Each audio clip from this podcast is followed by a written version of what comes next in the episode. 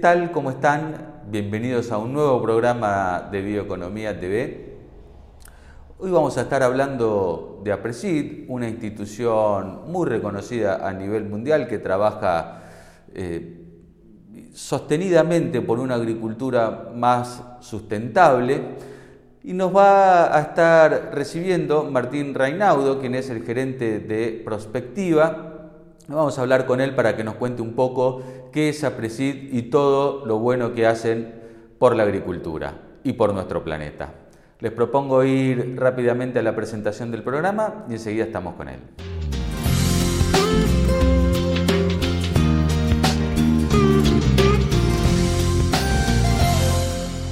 Hola Martín, muchísimas gracias por prestarte a conversar con nosotros. Te voy a pedir para comenzar que me describas brevemente qué es APRESID y por qué la siembra directa ha revolucionado la agricultura en el mundo. Hola Emiliano, ¿cómo estás? Al contrario, gracias por invitarme. Sí, obvio. Eh, bueno, yo, como decías, digamos, soy Martín Reinaudo, gerente de prospectiva de APRESID. Y APRESID em, es la Asociación Argentina de Productores en Siembra Directa. Es una ONG que nació hace 31 años, 1989, eh, a partir de un grupo de, productores y de asesores, eh, fundamentalmente del sudeste de Córdoba, que veían cómo con eh, el sistema de labranza convencional estaban viendo una degradación muy importante de, su principal recurso, del suelo, y decidieron adaptar, digamos, este nuevo sistema de producción basado en la siembra directa. Y así fue, digamos, que con el, con el concepto fundamental de, compartir el conocimiento, digamos, y de, difundir este sistema, forman a Presid, que hoy es una asociación con, bueno, con más de 1.800 eh, socios en todo el país, con productores, con asesores, estudiantes y empresas, que buscan justamente fomentar estos sistemas de producción sustentables basados en siembra directa. Hablaste de 1.800 productores. Eh, ¿Tenemos una magnitud de cuántas hectáreas abarcan estos eh, productores que trabajan con siembra directa? Eh, sí, mira, em, obviamente no todos socios de APRESID, pero hoy de las eh, treinta y pico millones de hectáreas que se hacen, digamos, de los principales seis cultivos extensivos, el 91-92% se hace bajo siembra directa, Emiliano. Es decir, cuando hablamos de soja, maíz, trigo, girasol, sorgo y cebada, podemos estar hablando que casi la totalidad de esos cultivos se hace bajo eh, la siembra directa como sistema de labranza, ¿no? Después podemos entrar a hablar más finito de que si eso está en un sistema sustentable de siembra directa o no. Bueno, vos tocaste el tema siembra directa y sustentabilidad. ¿Cuáles son los beneficios concretos de, de la siembra directa o la labranza reducida que tanto se está hablando hoy? Eh, en el mundo, digamos, y en lo que Argentina fue pionero? A ver, va a depender mucho, digamos, de cómo entendamos la, siembra directa, como si es como una técnica, como un sistema, pero eh, ineludiblemente, digamos, lo que sí podemos estar eh, diciendo que son beneficios concretos de esta, de esta práctica es em, una disminución en los niveles de erosión eólica e hídrica del suelo, eh, contribuir a, mantener, digamos, los niveles de materia orgánica del suelo, al no exponer esa materia orgánica a mineralizarse con la labranza, aumentar la infiltración, aumentar la eficiencia de uso de agua. Em, esas son algunas de las mejoras más concretas, digamos, que fueron viendo los productores con eh, la siembra directa, así como la, estabilización y el aumento de los rindes, que eso, bueno, ya por ahí viene asociado más a un sistema y a mediano y largo plazo. Pero la disminución en la erosión y la mejora en, la eficiencia del uso del agua fueron básicamente las principales ventajas que traccionaron este sistema.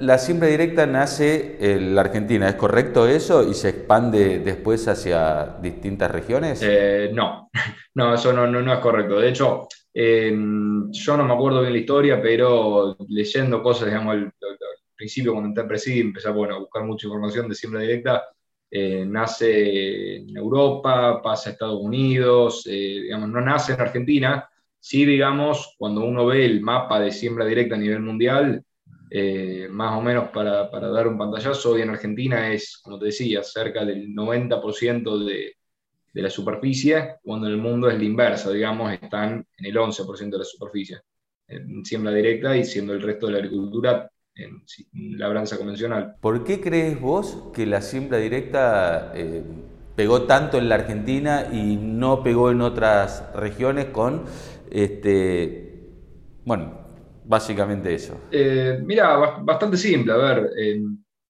obviamente y sin, ninguna connotación negativa, el productor, digamos, tiene un negocio y básicamente tecnologías que, mejoren su negocio, que mejoren su renta, eh, van a ser adoptadas rápidamente. Y con el sistema de siembra directa no solo se encontró una buena forma de hacer un negocio, porque, como te decía, eso terminó impactando en aumentos y mayor estabilidad de rindes, sino que también, digamos, podían eh, al mismo tiempo cuidar su principal recurso, que el suelo. Entonces, eh, una tecnología que juntaba todas esas características fue adoptada rápidamente. Em, vos calculás que en los primeros, eh, apoyado, bueno, obviamente por un montón de cuestiones como era eh, biotecnología, cuestiones que permitían eh, ayudar a, controlar malezas dentro de estos sistemas, que era una de las principales dificultades cuando se empezó con la siembra directa, contar con herramientas para poder manejar malezas, ¿no? Pero básicamente es eso, Emiliano, es algo que permitió mejorar, digamos, el negocio de los productores argentinos. Y hoy la ciencia, eh, digamos, con todos los conocimientos y los, este, la precisión que hoy puede tener, eh, comprueba que la siembra directa para la salud del suelo y del ambiente, eh, digamos, es una mejora para la agricultura. ¿Eso está científicamente probado? Em, a ver, no quiero dar una respuesta tan terminativa, o sea, sí, digamos, la siembra directa puede contribuir, digamos, a, mitigación del cambio climático, en el sentido que puede contribuir a mejorar los niveles de, secuestro de carbono en el suelo, pero eh, es un sí lleno de grises, porque, a ver, eh, los suelos no pueden secuestrar carbono indefinidamente, punto número uno, sino que hay, bueno, como un plató donde un suelo eh, que está degradado puede aumentar un poco los stocks de carbono y después eso como que se, se plancha. Entonces, punto número uno ese. Punto número dos, como bien decía al principio, digamos, la siembra directa no es más que una herramienta dentro de varias herramientas que podemos manejar en el sistema, siendo otras muy importantes las rotaciones con gramíneas, la inclusión de cultivos de servicios eh, y un montón de otras prácticas que tenemos que meter en ese sistema para poder eh, contribuir a esto del secuestro de carbono. Es decir, para, ponerlo bien en, criollo, un monocultivo de soja hecho en siembra directa nunca nos va a ayudar a eh, aumentar los niveles de carbono y otros nutrientes en el suelo. ¿Me explico? Entonces, eh, no, por ahí no, no, quiero ser tan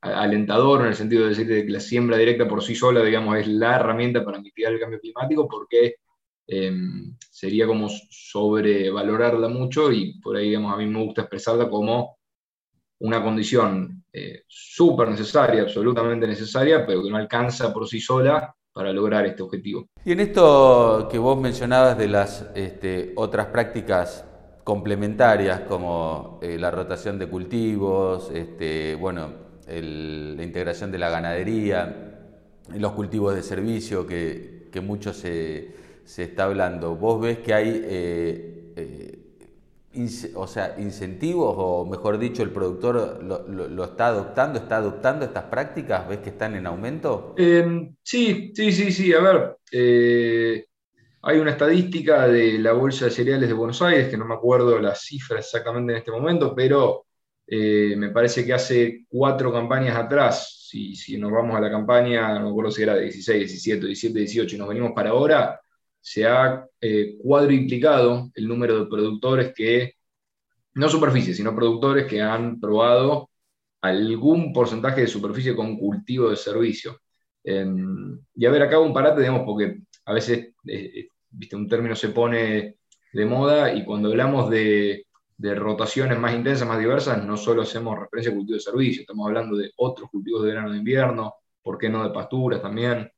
Pero mm, yendo específicamente a tu pregunta, eh, yo creo que la adopción crece porque, bueno, va, va habiendo eh, eh, problemas o, tiradas de oreja, digamos, que de alguna manera el, sistema te muestra, caso más emblemático, te darás cuenta, malezas resistentes, digamos, o sea, las malezas resistentes no son más que, que producto de, de una sobresimplificación y sobrepresión que se hizo sobre el sistema, con un manejo, digamos, repetitivo a lo largo del tiempo, y básicamente fueron apareciendo individuos que fueron agarrándole la vuelta a ese, a ese manejo, me refiero a individuos de malezas, y que hoy, digamos, eh, es difícil andar por la pampa húmeda sin ver, por ejemplo, un lote que no tenga eh, presencia de colorado. Entonces, son, estos son estas problemáticas que van apareciendo causa de la sobresimplificación.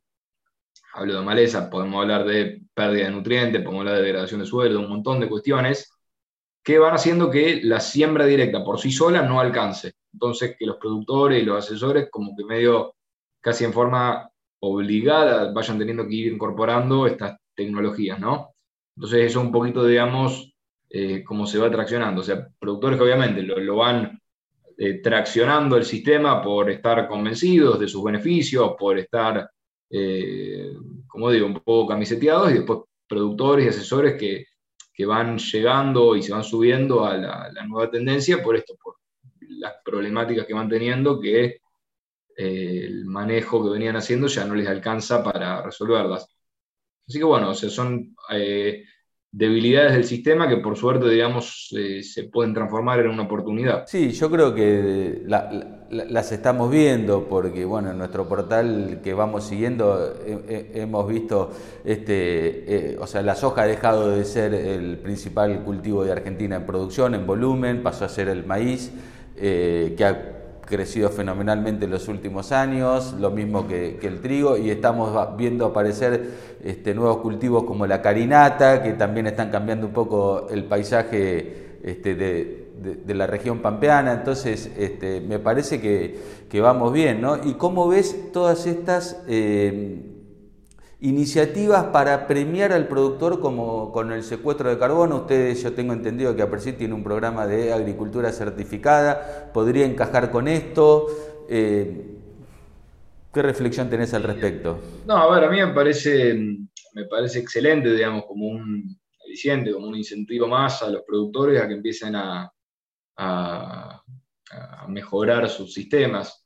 Eh, hace 12 eh, años, me parece que cumple ya agricultura, agricultura sustentable certificada, como, certificación a nivel de establecimiento, de que un productor cumplía con toda una serie de buenas prácticas eh, productivas, eh, ambientales y sociales, nace, digamos, justamente como un sello para poder, digamos, diferenciar de alguna manera esos, esos granos y esos eh, productos que salían de esos establecimientos. Y bueno, finalmente, y por suerte, digamos, se consiguió, eh, y fue noticia, seguramente lo, habrás visto, Emiliano, hace poquitas semanas que desde Unión Europea se va a empezar a reconocer algún sobreprecio para los eh, granos que salgan de estos sistemas. Y la verdad que, a ver, em, como te decía, no creo que sea la única forma de, o mejor dicho, está bueno que haya un incentivo económico concreto, digamos, para que los productores adopten estos sistemas eh, siempre verdes, diversificados, o como le quieras llamar, pero eh, se pueden adoptar también sin eso. A eso, me refiero. Quiero decir, eh, hoy hay productores que lo están haciendo sin recibir un beneficio económico concreto por hacerlo, y así todo, digamos, están viendo aumento en los rindes, mejoras en la calidad de su suelo, disminución en el uso de, productos químicos, o sea, eh, el beneficio económico del, bono, de, lo que, de la prima, de lo que fuera, va a servir, va a sumar un montón, pero eh, quiero decir, no, es no quiere decir que sea absolutamente necesario y sea la única condición para adoptar estos sistemas. Claro, vos decís, eh, si, no entiendo mal, es como que los beneficios de este, la agricultura sustentable se traducen en mejores rindes a mediano o más largo plazo, básicamente. Ojalá, ojalá que digamos que el día de mañana un productor que, cumple con todos estos requisitos, digamos, de, de, rotar, de manejar bien la nutrición, de manejar bien eh, la aplicación de, productos químicos, hoy hay una presión, una presión social bastante importante por el tema, y está bien que sea así, eh, pueda acceder a, un beneficio, digamos, y a una diferenciación respecto a productores que por X otro motivo no lo hacen. bueno, una de las cosas que a mí siempre me, atrae mucho de, de, la agricultura es el Congreso de APRESID, que es uno de los más importantes del mundo en lo que tiene que ver con tecnología agropecuaria, con sustentabilidad agropecuaria. Eh, ¿Cómo viene este año? Que me imagino que este, por la pandemia, bueno, tendrán que, adaptarse. Bueno, el año pasado ya fue de forma virtual. ¿Cómo viene para este año? Eh, mirá, nosotros eh, lo venimos trabajando desde el día 1 que terminó el Congreso 2020, digamos que íbamos a hacer en 2021. en enero de este año anunciamos que el Congreso a presidir ya hoy tiene fecha, Congreso de Persit se va a hacer entre el, 11, entre el 11 y el 13 y entre el 17 y el 20 de agosto, una duración total de seis días y medio. Eh, y el plan A, como, me gusta decirle, es hacerlo en el doble formato, o sea, virtual se va a hacer sí o sí en esa época, entre el 11 y el 13, entre el 17 y el 20, y nuestro plan A sería poder entre el 17 y el 20 de agosto poder eh, armar algún tipo de evento en paralelo en forma presencial. Eh, lamentablemente, no, a ver, no, no, no quiero eh, hacer mucha futurología, pero parece, digamos, que la situación sanitaria va a ser algo similar a 2020. A 2020 entonces, el, plan de que sea 100% virtual parece bastante eh, probable, ¿no? Entonces, por eso, digamos, es que lo pensamos mucho y lo armamos de esa, de esa forma para poder eh, en el peor de los casos, poder llegar con un congreso eh, 100% virtual. De todas formas, vamos a estar atentos y seguramente te convocaremos para, para hacer algún tipo de programa previo para que nos cuentes este, los detalles, ¿no? porque generalmente este congreso despierta interés mundial a nivel global. Yo sé que se sigue de todas partes del mundo, que viene gente de afuera, donde uno viaja, le, este, y se mete en tema de agricultura, el Congreso este es muy reconocido, así que bueno, felicitaciones por eso, el mayor de los éxitos. Y bueno, Martín, muchísimas gracias por prestarte a conversar con nosotros y siempre eh, de parte nuestra alentando un futuro con una producción más verde, más sustentable y sobre todo también competitiva.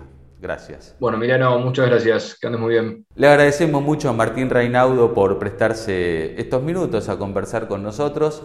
Como siempre, nos invitamos a seguirnos a través de nuestras redes sociales, suscribirse a nuestro newsletter y visitar periódicamente el portal bioeconomía.info para no perderse nada de lo que pasa en el mundo fabuloso de la bioeconomía. Muchas gracias por acompañarnos y hasta la semana que viene.